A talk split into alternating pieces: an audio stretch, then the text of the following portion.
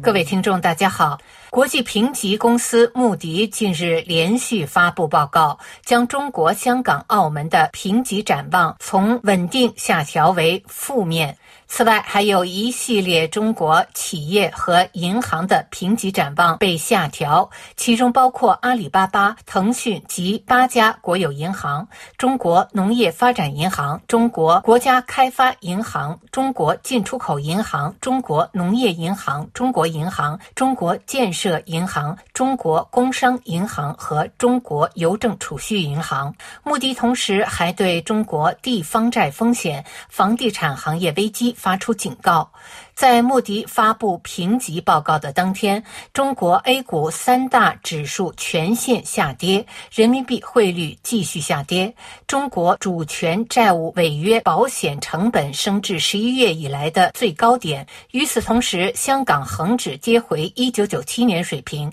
香港信报微博账号发帖说，港股昨日再创一年新低，恒指跌回一九九七年水平，回归二十六年。恍如一场春梦，正所谓一尘百彩。内地网民很有创意的向港股抽水，有指香港现在连国际金融中心遗址也算不上，已沦为国际金融废墟了。网友托马斯·李林发帖说：“香港由于自由被剥夺而变得萧条败落的遭遇，是中国大陆在一九四九年后由于自由被剥夺而变得萧条败落的浓缩展示。换句话说，香港由盛转衰的悲剧，其实是中华民族近百年来的悲剧缩影。近年来，香港人争取特首普选，维护司法独立，以保障。”自由权利，但香港国安法颁行后，香港人的新闻、言论、集会、结社、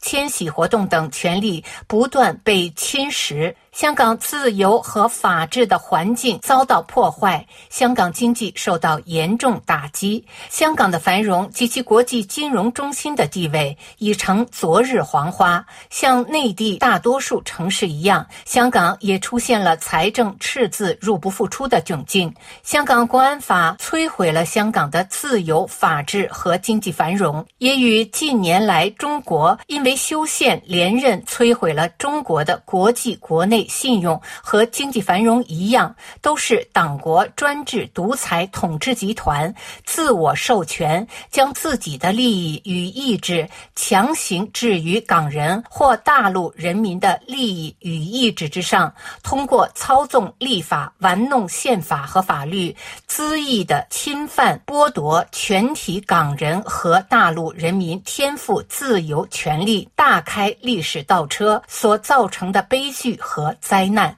中共建政以来，历史证明，限制剥夺公民自由权利，必然导致国民经济崩溃。只有尊重、保障并扩大公民自由权利，释放公民社会的生机与活力，才能使国民经济发展和增长。世界历史发展也证明，凡是实行民主法治、充分保障公民自由权利的国家，都民富国强；凡是实行专制独裁制度、随意剥夺公民自由权利的国家，都野蛮落后。但是，今天的党国统治集团在错误的认知指导下，在中国大陆和香港，通过集权独裁，不断限制、剥夺公民新闻、言论、结社、集会、行动、迁徙、经济经营等天赋自由权利，正在因其愚蠢和狂妄，把中国和香港一步步推向经济崩溃的边缘。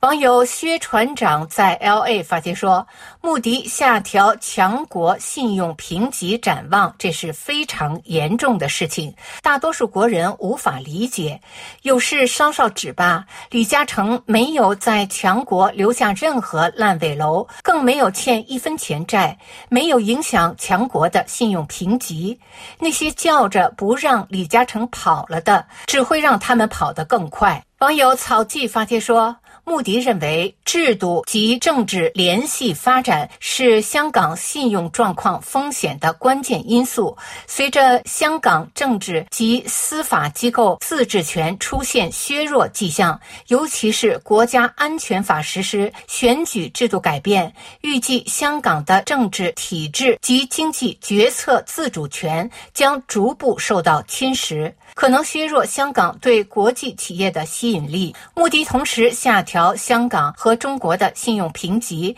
而且都从稳定降至负面，等于给世界敲响了警钟。让世界别再对香港和中国经济有过分乐观的期待。中国正在经历前所未有的债务和房地产危机，危机已扩散到近九兆人民币的影子银行及信托产业。未来一年内，随时可能引发史诗级的金融危机。由于习中央执行错误的路线和政策，使香港和中国经济的快速发展周期提前终。终结并步入恶性循环，未来中国的经济金融状况只会更进一步恶化。中国不遵守承诺，已经在国际上失去信用，今后再也不会有人相信习中央会带领中国重新开放，实行市场经济。中国经济要再依靠刺激和吸引外资，使其逆转向上的可能性已经很小。况且香港。和中国的市场正在不断萎缩恶化，外资在那里投资已经产生不了什么收益，这对外资来说将失去吸引力，也将导致外资最终忽略香港和中国市场。网友财经数据库发帖说：“危机以来，无数人将家破，中国房地产危机已经爆发，这是显而易见的事实。穆迪的降级只不过是最后确认，中国房地产总市值高达六十五万亿美元，资不抵债六十五万亿人民币，这个人类历史上最大的资产泡沫已经破裂，无可挽回。”以上是今天的微言微语，我是桑宇。